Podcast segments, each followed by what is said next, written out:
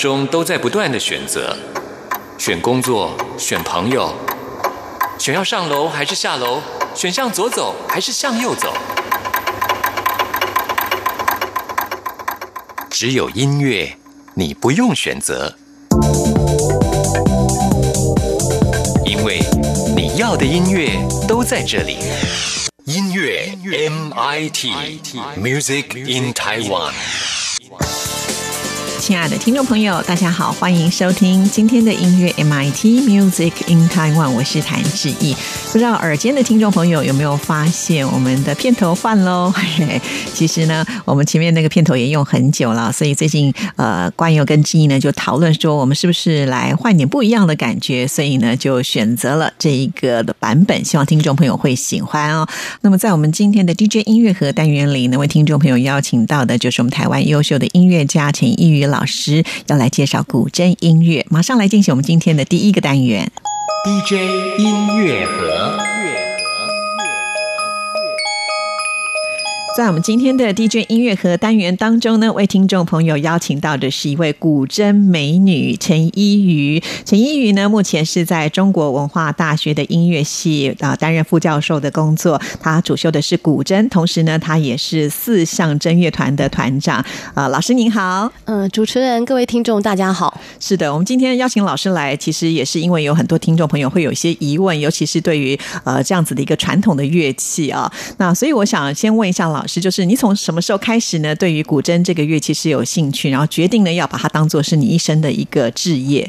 嗯，我大约是九岁的时候开始学习。嗯，一开始并没有想要把它当做职业，就是对这个乐器很有好奇，然后对它很有兴趣。那刚好一路上碰到的老师还有机会都很多，所以就变成我的职业了。是，所以从九岁开始学习，当时你就下定决心要念这个科班，对不对？因为我记得你好，从高中、大学、研究所一路以来都是就是念音乐科系嘛。对，一直都是是，所以你就觉得很很早就很清楚自己的一个方向。一直都很喜欢弹奏，所以呃就会去参加一些比赛，然后考试也很顺利，所以就一直走这条路上。对，所以一开始也是你自己要求，希望能够学这个乐器吗？还是有老师啦、家长推荐？一开始是我自己觉得，呃，因为本来妈妈是要我学钢琴，可是那时候不知道是有点叛逆，还是就觉得钢琴太多人学了，所以就选择古筝这个乐器。选择古筝的时候，是因为你喜欢这个乐器吗？还是被它的外形所吸引？哦，怎么说呢？因为我们家附近刚好有一个乐器行，它的橱窗就放了一台很漂亮的古筝，我就觉得这个乐器闪闪发光，吸引着我。当时你没有听过古筝的曲子吗？没有，都还没有。没有，对，哇，只是被它的外形给吸引了。那当你进入到这个古筝世界之后，你会发现，哎，这个乐器真的就是你心目当中所想象的那么的喜欢。对，而且因为刚好我碰到的那个老师，他叫郭美江。然后它非常的温柔，然后也很美，所以我就很喜欢去上课。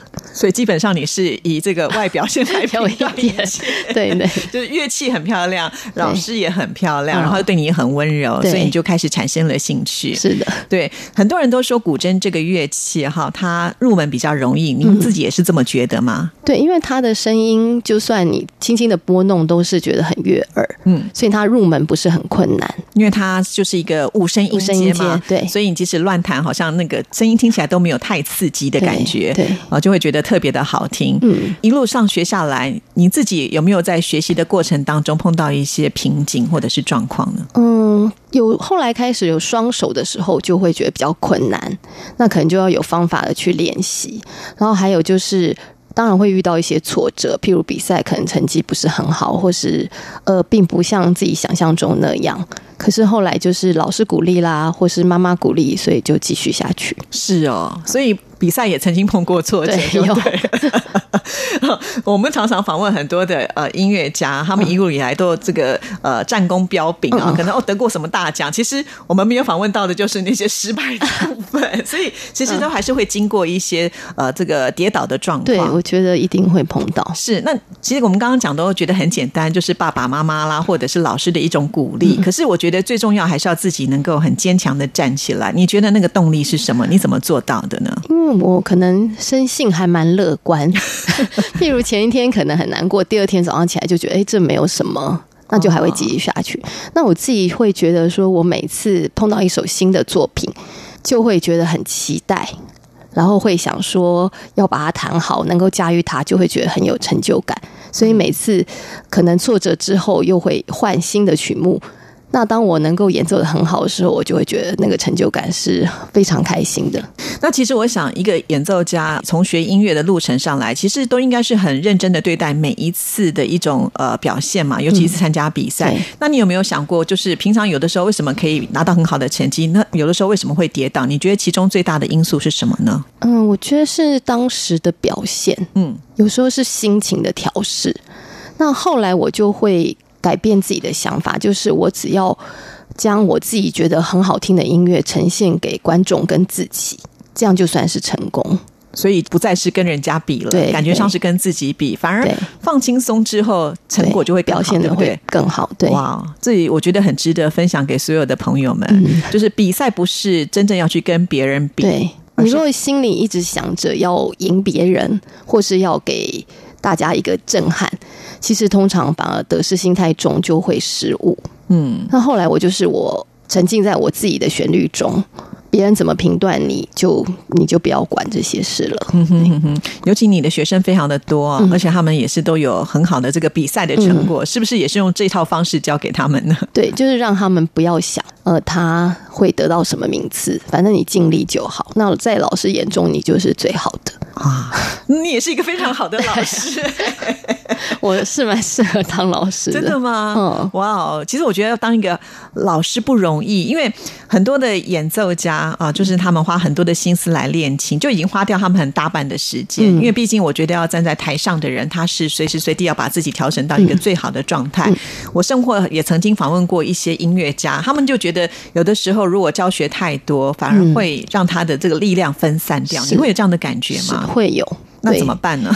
你又这么爱教，就把演奏当兴趣，把教学当工作。哦，是这样。对，就是你这样不会觉得有点可惜？因为其实学音乐的人还是很喜欢站在台上，就是接受大家的掌声，或者是很乐于把自己喜欢的音乐分享给大家。嗯，因为我觉得要栽培下一代，然后还有就是因为我们现在有一个团，如果他没有从小栽培。通常很难成为一个很好的音乐家，也很难成为一个很好的团员。因为我觉得音乐的演奏不光只是技术，他还有他的人品，还有他对艺术的态度。那我觉得从小栽培上来的小孩，第一个你很了解他，再来就是你们已经形成一个默契。所以我们的团员几乎都是我从至少是高中就开始栽培，才能成为我们的团员。是，刚才我们提到四项古筝团嘛，哈，那成立多久了？嗯，我们是二零零八年成立，所以差不多十年。哇，那已经花了很长的时间。其实，呃，你们的演出也都是深受好评啊，经常是只要一推出的时候，这个票马上就已经被卖完了。所以，其实对你来讲，你会不会觉得，呃，在这个真乐团里面也得到很多的成就感呢？对，因为我们在排练或演出中呢，其实都很有默契，而且感觉是在玩音乐。嗯，那当然，他们的人品还有他们的情谊都有一个水准以上。是，好特别哦！就是原来人品跟情谊是有关联的。等一下，我们再来好好的聊一聊。先来推荐一首曲子，让我们的听众朋友来欣赏你们四项乐团所演出的作品，好吗？好，我们为大家带来的是《水精灵》，这是三重奏。嗯，那它跟以往的古筝曲是有点不同，它会用古筝来表现水的各种变化。它乐曲十分的清新，可以大家会有一种不同的感觉。好，那我们一起来欣赏喽。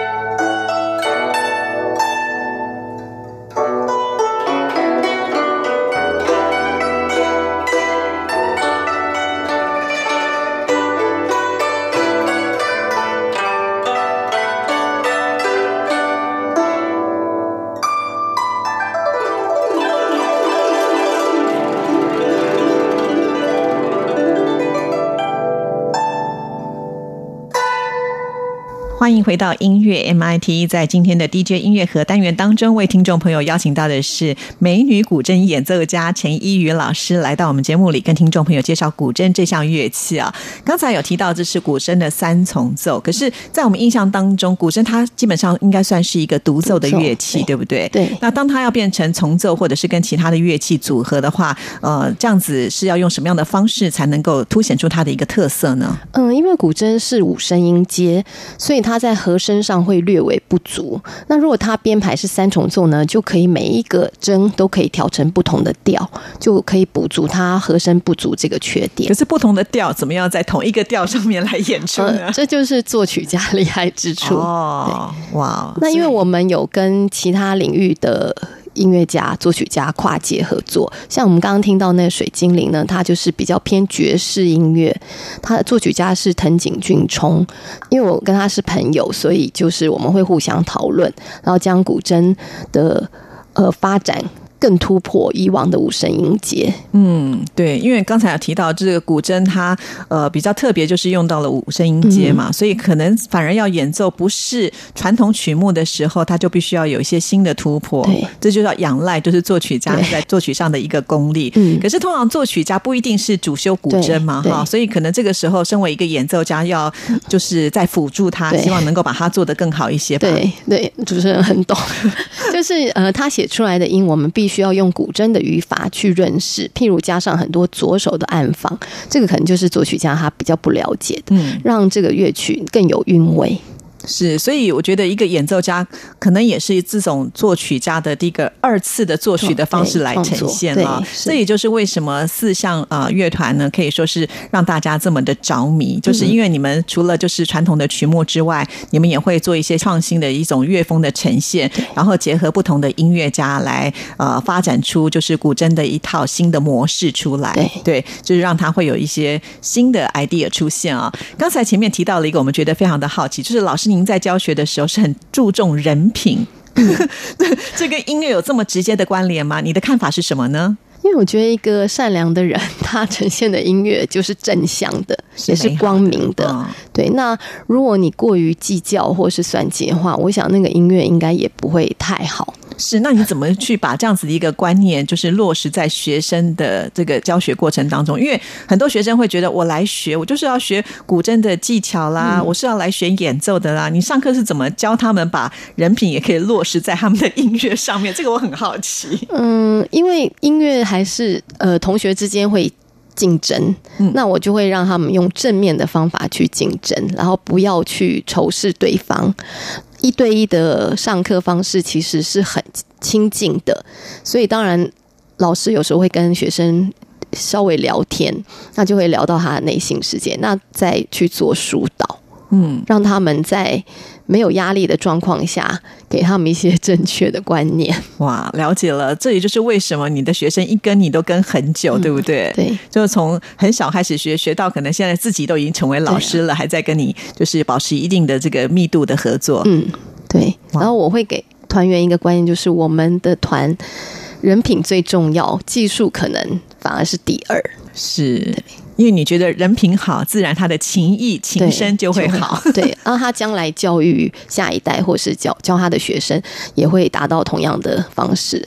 是哇，这个真的是非常特别哦。就访问这么多的音乐家以来，我觉得第一个跟我们提到，就是说可能重视人品比他的情谊还要来的更扎实。哇，这个是很特别。不过也就是因为如此，所以在这个团里面，所有的团员们都是相处的非常融洽。对对，我常常听到很多团体他们。演出的时候就说彼此之间的那个信任感要非常的重要，才能够培养出一定的默契嘛。你是不是也会觉得，如果大家呢就是有一条共同的那种同理心的话，其实在演奏起来的音乐也会比较不一样。对，而且好像人的磁场也有关吧。有些可能他呃演奏的很好，他人也很善良，可是你可能对他就是磁场不太对，所以可能在演奏的时候就不会很融入。所以就是长期的培养，或是长期的呃训练，就会让你跟这个人。的默契达到很好的效果。是因为每一个人其实所散发出来的那种特质是不一样的，嗯但是都是可以透过慢慢的练习或者是磨合，嗯最后能够达到一定的这个协和的程度吧。是是这个意思吗？哦好，尤其古筝这个乐器，就刚才提到了，在外表上它是很美的，嗯但是我们会发现有很多人常常会把古筝跟古琴给搞混啊。对说到了古琴，最近呢，在这个宫廷剧当中都很夯哦，因为看到这个皇帝一定会来抚琴，然后呢，如果妃子的琴弹得很好的话，通常呢，她也会比较受到皇帝的青睐。嗯但是很多的人都会分不清楚古筝跟古琴的差异性，所以今天有专家在我们节目里，是不是跟大家来解说一下这两者之间到底有什么不同的地方？他们的乐器构造也不同，然后古琴是七弦琴，然后它没有燕柱，所以它的琴上面是有琴徽。就十三个徽，那它的弹法跟古筝很类似，譬如他们会有抹、托、错，这些都是一样的，所以它的右手弹法跟古筝早期的弹法是一样，但是在古筝是有咽柱，所以它的琴弦是被加高，那在构造上是不同的，那弹法上是有一点雷同，所以学古筝的人来学古琴都会特别快。是刚才提到了这个燕柱，其实就是、呃弦，就是从头到尾中间会有一个柱子把它嗯撑住。嗯那其实这也是一个音高的关键度对哈。所以呢，其实要弹古筝之前好像很辛苦，就是要要调音 不断的调音。好，那古筝到底有几条弦？这也是很多朋友很喜欢问的一个问题。嗯，早期是十六弦，嗯那现在我们大部分使用的是二十一弦，那还有更大的是二十六弦，那普遍最常看到的现在就是二十一弦。所以二十一比起刚才的古琴七条弦是三倍了，对不对？对所以基本上从外观来看，如果最简单的判断就是古筝比较大，对，比较宽，比较长。对，比较胖，对，呃，再加上它有燕柱，它是会有那个支撑的那个架子嗯。那在古琴上面是看不到这样的东西。对对但是呢，就像老师刚才说的，都是属于弹拨类的一个乐器，嗯所以如果就是呃要来互相的，就是跨界的演出的话，是容易来做学习的较容。易。对，那不过我觉得好像在弹奏上来讲，古筝会比较简单一点吧。嗯、因为古琴的音高还有它的用的谱，一般人比较看不懂。嗯所以他感觉比较深色。那古筝的话，因为它五声音阶，然后在它的最先入门的指法比较简单，所以就是一般学习的人口会比较多。是因为古琴好像用的是一种文字的对文字谱，所以要等于光看谱都要花 很多的精神跟力气啊。但是我想每个乐器都有它自己的美嗯哈、独特那如果喜欢的人，应该也是很容易就能够进入到那一个美的世界哈。谈到这里呢，我们再来欣赏一段音乐，老师再来推荐一首吧。好，再来为大家选的曲子是《听浪花》。这首曲子呢是由我担任古筝，然后再来就是有大提琴伴奏。那它的旋律也是非常的优美，请大家欣赏。好，那我们一起来欣赏喽。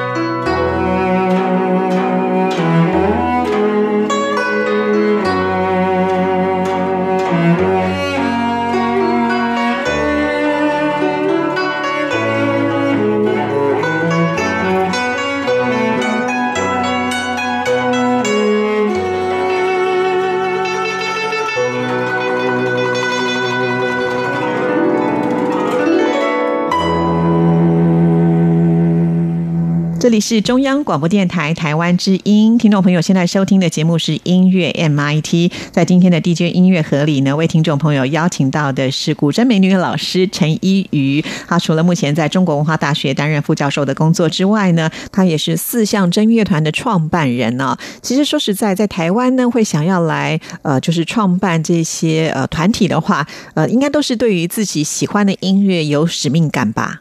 嗯，因为古筝在一般的国乐团里面呢，顶多就是只有一个。对呀，为什么呢？呃，因为它的定弦不容易转调，所以在跟别人合奏的时候是比较困难。那作曲家可能写它的部分就会比较少，所以他不需要这么多。那因为。很多年轻的学子，他们毕业后就没有平台表演，所以我才成立乐团，让他们有机会能够多上台，多有表演的机会。嗯，可是因为一个团体要在台湾这样子的一个环境上来生存，不是那么的容易啊。那你怎么能够达到，就是说，哎，呃，你的团队呢可以经营到现在超过十年的时间，然后呢，每一次的演出又这么的受欢迎，你是怎么做到的呢？呃，因为我们的团员有一个共识，就是我们的演奏。呢，不是以盈利为目的，嗯，然后这是一个兴趣或是一个呈现，所以他们平常就有他们自己的工作。那一旦有演出，他们才会呃投入这个表演，所以在经济上是没有问题。就不是要靠这个团体来赚钱，对对，就完全是以兴趣为主，嗯就是他们有一个可以表现的舞台。对因为我觉得学音乐要是没有舞台的话，应该会很孤单吧？对而且他们就会没有展现自己内心情感的机会。真的，真的，因为我觉得学乐器一定要有一个可以让他表现的部分。嗯主要的原因就是因为我觉得喜欢音乐的人，他也是会喜欢分享。对对，就是这种交流。对因为就好像说我们去听别人的音乐会，我们也会有很多的感觉跟感想。嗯那如果也会想说，如果有一天我们自己能够站在台上的时嗯候，也能够就是把自己的一种情绪啦，或者是我们想要表达的东西，透过乐器展现出来，其实那也是一件很棒的事，情很。快乐的。对，那其实要成立一个团体，真的也不容易。就像刚才提到了，虽然大家就是大部分是你的学生嘛，那他们有兴趣会一直停留在这个团体里面，嗯但是因为每一次要演出的时候，总是会有所谓的票房问题啦。但是你们都好像没有这方面的这种担忧哦，是为什么可以做到呢？因为可能每一个团员他们都有不同的观众，他们会在不同的领域经营，那他们对我们每一次的演出都会很肯定，所以他们就会来听，然后也会买票，甚至会捧场这样子。嗯那怎么样每一次就是能够呈现出不一样的表现的力道？因为我觉得现在的呃观众他们也是很挑剔的，嗯对不对？如果说你每次都是同一套的作品的话，恐怕他们也会看腻。对那我相信你们在节目的一个设计上，应该也会有一些新的想法。就像我们刚才前面说的，可能会为了古筝创作一些新的曲子，对然后或者是一些比较不同风格的古筝的呈现。除此之外呢，你们会觉得每一次都要带给大家什么样不一样的感受？嗯，这几年我们每一场音乐会都会有一个亮点，就是会跟不同领域的跨界合作。嗯像我们曾经有跟京剧合作。哦，是对，在舞台上就会呈现京剧的画面跟音乐，真的哦、因为以前我们会觉得京剧的文武场里面是看不到古筝的，可是你们怎么跟它结合呢？嗯、我们就会安排跟京剧有关的曲目，譬如像《林冲夜奔》，嗯或是像《夜深沉》。那，嗯、他们就是负责武场的部分，然后我们是文场部分。了解了，哇，那就知道挖空心思，还要跨界来合作。对，可是观众的反应都非常的热烈，嗯我们就会觉得哦，很值得。是。除此之外呢，你们还会想用什么样的方式来吸引更多人注意到这一块？像我们还有跟爵士乐手合作，呃，呈现出一种摇滚的风格。古筝弹摇滚，这让我想到就是呃，流行歌手莫文蔚啊，嗯。他也是擅长弹古筝的人，嗯那他对。会把古筝插电。对，你们的古筝有插电吗？嗯、我们古筝没插电，但是他贝斯手有插电，主要是作曲家也跟我们合作，然后呈现一种另类的古筝。是哇，我觉得古筝其实这样讲起来，它的一个延展性还蛮强的，对对不对？虽然它是一个很传统、古老的乐器，嗯但是呃，经由现在的一些呃音乐家赋予它一些新的生命的时候，其实它就是能够展现出另外一套的感受啊。那就刚才我们提到的这个古筝插电，您会有什么样的看法呢？嗯，我觉得各种尝试都不排斥，但是最后观众能不能接受，我们能不能将这样的艺术呈现呃永久的，那就要看呃演出的效果。但是我们还是要保留原来传统最好的东西。是，其实我们也会发现，近几年来还是有很多的流行歌手都很喜欢用古筝当做一个就是他们音乐的呈现嘛。除了刚才我们提到的莫文蔚啦，像其实，在周杰伦的音乐里面，我们也常可以听得到，他也很喜欢用五声音阶来创作啊。所以我觉得，呃，古筝这个乐器，它真的是有一个很大的吸引力。那你有没有想过，这个最大的吸引力是什么呢？我觉得是它的韵味跟他的音色。